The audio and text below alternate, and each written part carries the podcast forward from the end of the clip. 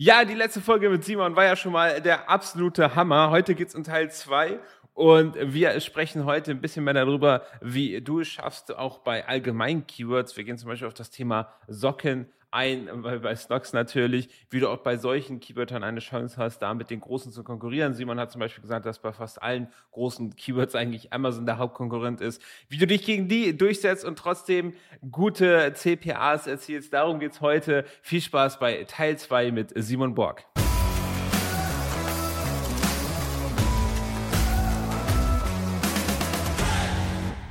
Und bei mir ist immer noch äh, Simon, äh, Simon Borg. Wir haben äh, ganz viel über AdWords gesprochen, ähm, viel, viel über Agenturen, viel darüber, dass man, ähm, dass auch bei Google der Algorithmus immer wichtiger wird. Ähm, jetzt möchte ich gerne noch mal so ein bisschen von der Kunden-E-Commerce-Seite da, da rangehen. Also es ist ja, ich würde mal sagen, es gibt ja so zwei zwei Cases, wenn ich meinen Markt noch nicht so ganz habe, dann kann es ja sein, dass ich Keywords habe, die einfach noch kaum bedient sind. Oder wie, wie hast du das in der Praxis? Weil ich würde dagegen, wenn ich jetzt zum Beispiel einen Schuhshop aufmache, dann denke ich, habe ich relativ schlechte Karten dabei AdWords oder muss mir relativ viel Mühe geben. Oder wie, also, wie ist das bei deinen Kunden? Hast du eher Keywords, die da relativ unbekannt sind oder seid ihr da mehr in den wirklichen Keyword Wars, wo ihr gegen andere Keywords ähm, ja, wo ihr besseres Marketing macht für dieselben Keywords, weil die sehr, sehr gefragt sind. Eher das Zweite, und das ist auch eine Entwicklung, die wir, die wir gerade durchmachen, dass wir seltener ähm, Accounts wirklich von Grund auf aufbauen, ähm, ähm, sondern halt, ich sag mal, gestandene Unternehmen nochmal aufs nächste Level heben. Das, das ist nicht mal irgendwie was, was wir bewusst so, so gemacht haben. Das hat sich einfach die letzten Monate so entwickelt. Und da ist es natürlich schon so, je größer Advertiser sind, da kannst du dann auch die Uhr danach stellen, dass das ähm, äh, Konkurrenzumfeld intensiv ist. Und ähm, da geht's dann ähm, nicht darum, irgendwie die Flinte ins Korn zu werfen und sagen, auch hier ist, hier ist Competition. Meistens ist Competition ja auch ein Zeichen dafür, dass ein Markt da ist, sonst wäre da ja keiner. Von daher, das, ja. das ist ja relativ logisch. Ähm, deswegen genau das, was du gesagt hast. Ähm, wir sehen ganz oft, dass selbst in großen äh, oder in, in, in breiten Verticals, wo viel, viel Geld unterwegs ist, dass da bei weitem nicht alles 100 Prozent durchdacht ist, selbst bei den ganz großen Player, ähm, äh, in, äh, vor allen Dingen bei Shopping, ähm, aber auch bei Search, dass man da einfach durch ja, gu gute Ausspielung und, und, und ähm, einfach gutes und, und, und tiefes Know-how ähm, und an der einen oder anderen äh, Ecke mal smarter arbeiten ähm, und die letzte Detailarbeit auch noch machen, ähm, äh, dass da viel zu holen ist. Also wir verstecken uns eigentlich da vor, vor, vor niemanden. Ähm, wir glauben, dass, dass, dass da kein Advertiser irgendwie zu groß ist, dass wir nicht mit, mit dem auch Head-to-Head -head irgendwo ähm, äh, in die Konkurrenz gehen. Wir stehen sowieso bei den allermeisten ähm, Advertisern direkt mit Amazon in, ähm, in Konkurrenz weil die auch auf die allermeisten äh, Sachen bieten und äh, von daher Konkurrenz belebt da das Geschäft und ähm, äh, wenn man die Details äh, nicht aus dem Auge verliert, je größer die Verticals werden und je größer die Ad-Accounts werden, desto mehr Upside hat man eigentlich auch ähm, speziell in diesen sehr intensiven Umfeldern, würde ich sagen. Okay, spannend, aber wie, wie, wie mache ich das denn so? Also, äh, übrigens, was du gesagt hast, äh, du kennst ja bestimmt den Klassiker irgendwie, ich habe voll die gute Idee, ich habe gegoogelt, das gibt's auch noch nicht. Also es ist meistens nicht so das beste Zeichen, wenn du weißt, was ich meine. Äh,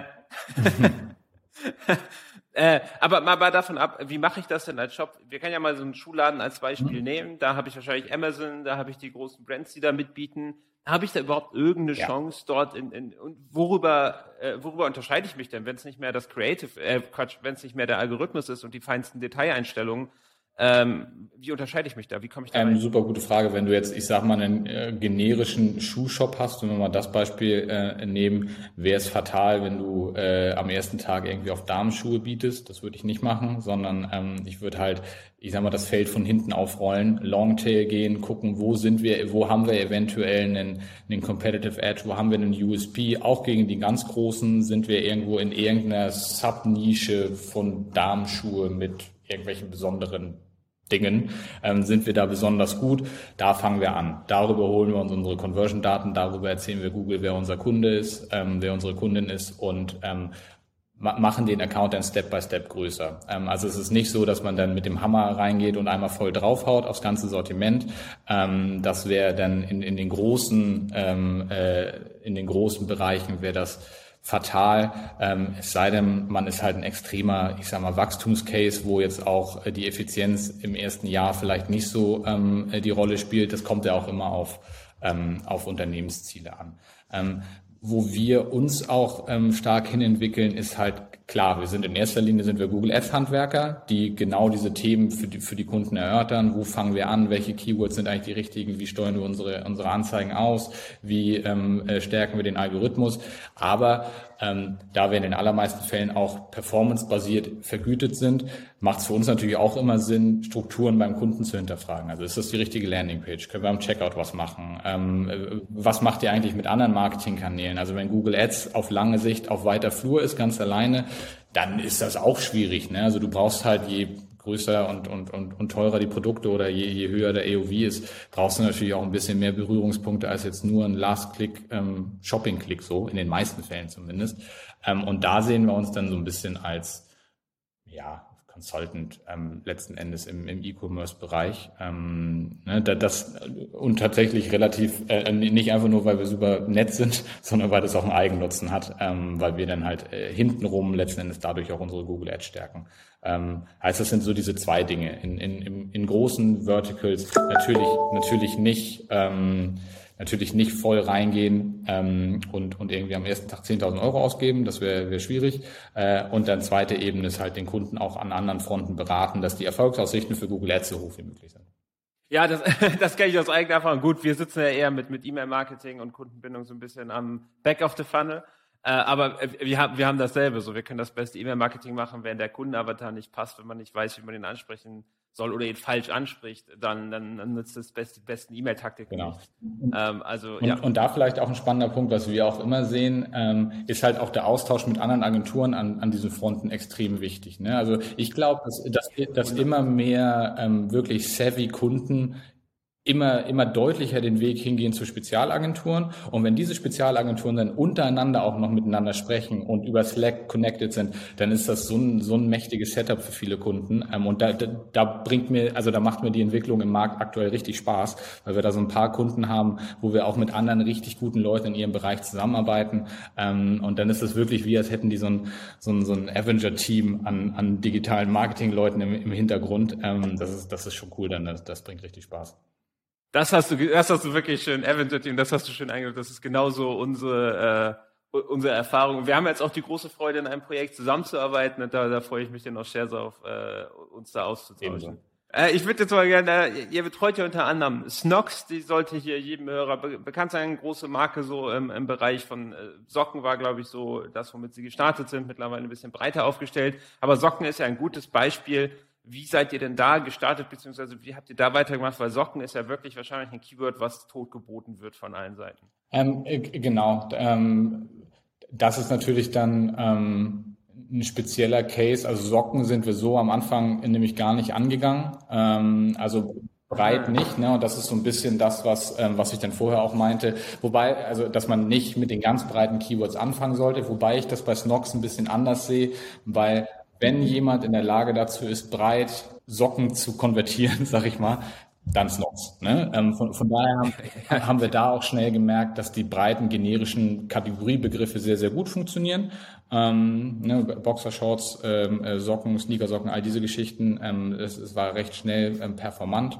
Ähm, und, und da war eigentlich da ist eigentlich tatsächlich das, was ich die ganze Zeit predige, ähm, der, der Schlüssel zum Erfolg gewesen ist, dass wir, dass wir den Account ein ganz anderes Datenset gegeben haben. Also wir haben das Conversion Tracking haben wir nochmal überarbeitet, dass wir wirklich ähm, Daten reinbekommen, die, die sinnvoll sind.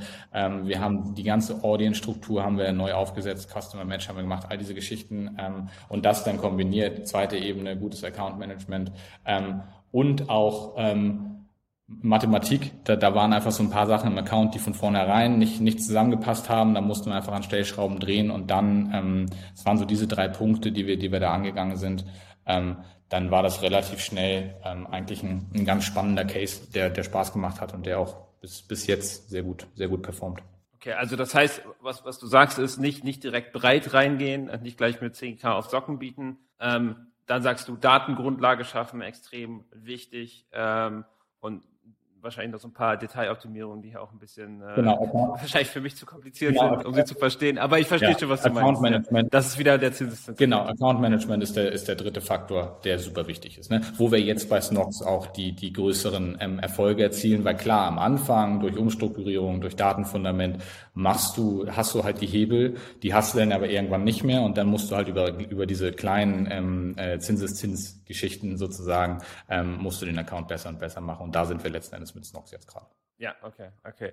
Ähm, dann hätte ich noch mal eine Frage, ähm, außer jetzt eine Agentur wie euch zu holen, die sich in dem Bereich auskennt, die halt den, den Algo enablen, wie du es selber gesagt hast, und natürlich meinen Shop optimieren, äh, performante Land Landingpages machen. Was kann ich denn als Shop noch tun, um eine gute AdWords-Performance rauszuholen? Ähm, genau, das sind so die großen Themen natürlich. Was wir ganz oft sehen, ähm, ist halt, dass es oft, vor allem wenn der Kanal ein bisschen neuer ist, an klarer Zielsetzung mangelt. Ähm, das ist super, super wichtig, vor allen Dingen auch, damit wir wissen, auf welcher Flughöhe sind wir gerade eigentlich unterwegs. Und ähm, da pushen wir unsere Kunden auch, ähm, weil wenn wir ohne Zielsetzung durch die Gegend laufen, das ist halt irgendwie so ein blinden Fischen und ne, das ist halt extrem wichtig. Also wenn man erfolgreich sein möchte ähm, äh, in jedem Werbekanal, das ist dann nicht nichts Google Ads spezifisches, aber in jedem Werbekanal, dann muss das vor allen Dingen in Kombination mit Agentur immer an klare Zielsetzungen geknüpft sein, die flexibel sein können. Aber das ist super wichtig. Ne? Welcher Kanal ist für was zuständig? Zuständig und wie wird ein großes Ganzes draus. Ähm, das haben wir jetzt ähm, ein, zwei Mal erlebt, dass das so ein bisschen gehapert hat und dann ist das schwierig, ne, weil dann nicht jeden, ne, also bestes Beispiel, Kunde sagt, ich will Branding und dann macht man Branding, aber am Ende des Tages ist halt nur Branding und wenig Umsatz und dann sagt der Kunde, ja, aber wo ist der Umsatz? Und dann sagen wir, ja, aber aber eigentlich doch Branding. So, ne, und äh, halt, wenn man, wenn man, wenn man nicht ganz klar irgendwo absteckt, was sind die KPIs, was sind vor allen Dingen Milestones, also was wollen wir in Monat eins erreichen, was wollen wir im ersten Quartal erreichen und wenn wir in zwölf Monaten zusammensitzen, was müssen wir erreicht haben, damit uns alle auf die Schulter klopfen und sagen, das war mega verrückt und gut. Ähm, das sind ganz wichtige Dinge für eine erfolgreiche Zusammenarbeit. Ähm, und ja, technischere Geschichten, wie du halt sagst, ne? ähm, äh, Landingpage optimieren, ähm, da auch wieder diesen Mindset von immer wieder den Status Quo challengen. Wenn man eine gute Landingpage gefunden hat, ist ja schön und gut, aber test sie doch nochmal zwei, drei Mal, vielleicht wird sie nochmal zehn Prozent besser. Ähm, das ist so, da gehen wir halt immer, ähm, so denken wir über alle Dinge nach, die wir machen. Selbst wenn irgendwas auch über Benchmark gut läuft, überlegen wir halt, überlegen wir uns immer noch, okay, wie kann das noch ein bisschen besser werden? Ich, ich sehe schon, ihr seid da sehr, sehr detailversessen über eine lange Zeit. Genau, ja. Zinseszinseffekt. Der ist mächtig irgendwann. Der, der ist sehr, sehr mächtig. Der ist sehr, sehr wichtig. Das äh, kenne ich von einem guten Freund von mir, der sehr viel in Immobilien investiert hat. Den habe ich jahrelang belächelt und jetzt, äh, ja, ja. reden wir nicht drüber. Wo ich mit der Frage auch so ein bisschen drauf raus wollte, ist das Thema Creative. Ähm, weil es scheint mir so ein bisschen so zu sein, ich meine, ihr macht sehr viel Zinseszins und das scheint sich ja langfristig auch sehr äh, zu rentieren. Ähm, aber es scheint mir auch so ein bisschen, der Kampf geht mehr ins Creative als jetzt in die krassen Accounts. Weil ich erinnere mich noch dran, dass es mal so richtige Keyboard Wars gab, wo man irgendwie um die Uhrzeit den CPC irgendwie verzehnfacht hat, nur um die Konkurrenz dann auszustechen. Und da hat man den ganz schnell wieder zurückgesetzt und dann ist irgendwas passiert.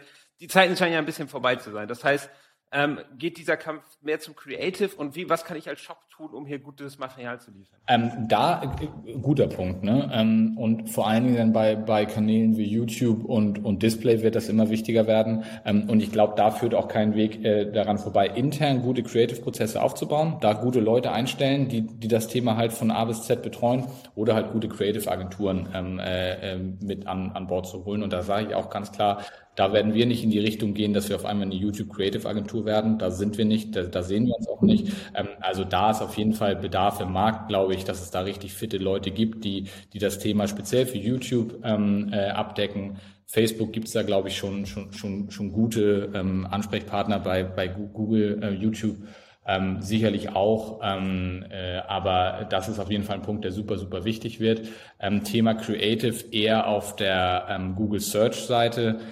Das ist, das ist ein weniger komplexes Thema. Ich glaube, was man da gut machen kann, beziehungsweise was der Kunde machen kann, um das Maximale aus der Creative-Arbeit an der Front von seiner Agentur zu bekommen, ist halt in den engen Austausch gehen. Wir können natürlich die Anzeigentexte schreiben und die sind auch sehr, sehr gut.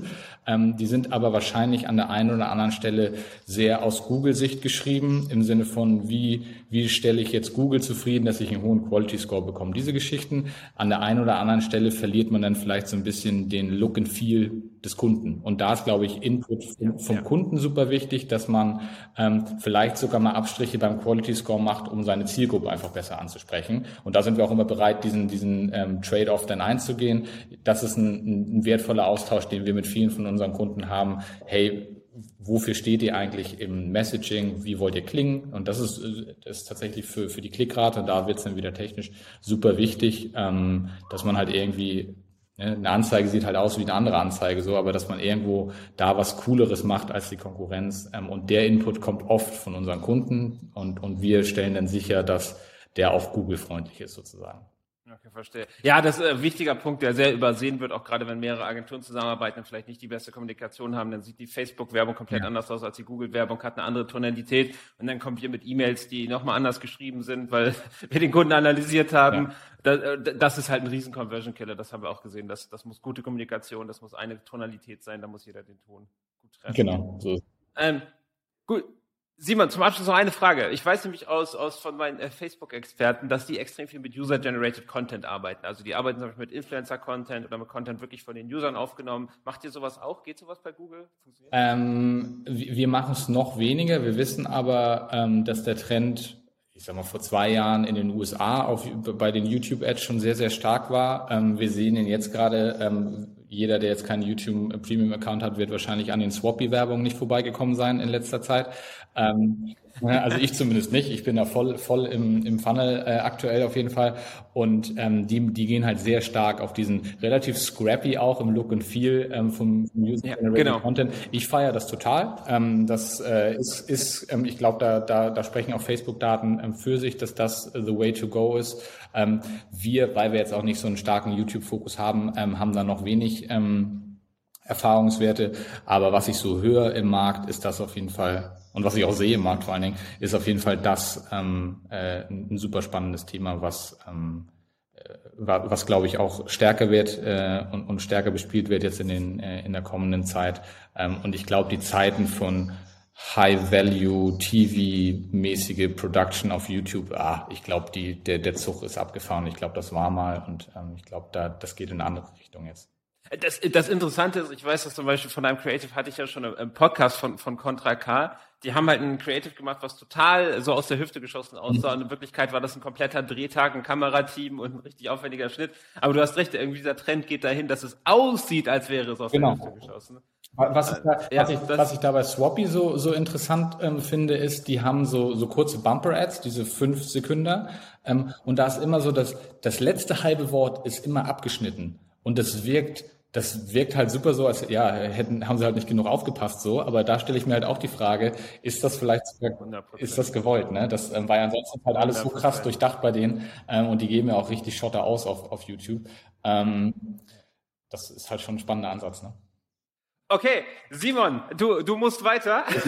ich will dich aufhalten. Schön, dass du dabei warst. Das war ein mega, mega interessantes Gespräch. Äh, da hast du mich tief abgeholt bei Thema Google Ads, wo ich wirklich sehr wenig Ahnung hatte. Vielen Dank. Der Hörer bedankt sich sicherlich auch. Und Hörer, wenn du jetzt zuhörst, du bist angesprochen, dann schreib auch gerne eine Rezession bei iTunes. Da freue ich mich drüber. Da freut sich der Simon drüber. Das leite ich gerne weiter. Und bis zum nächsten Mal. Hab eine schöne Woche.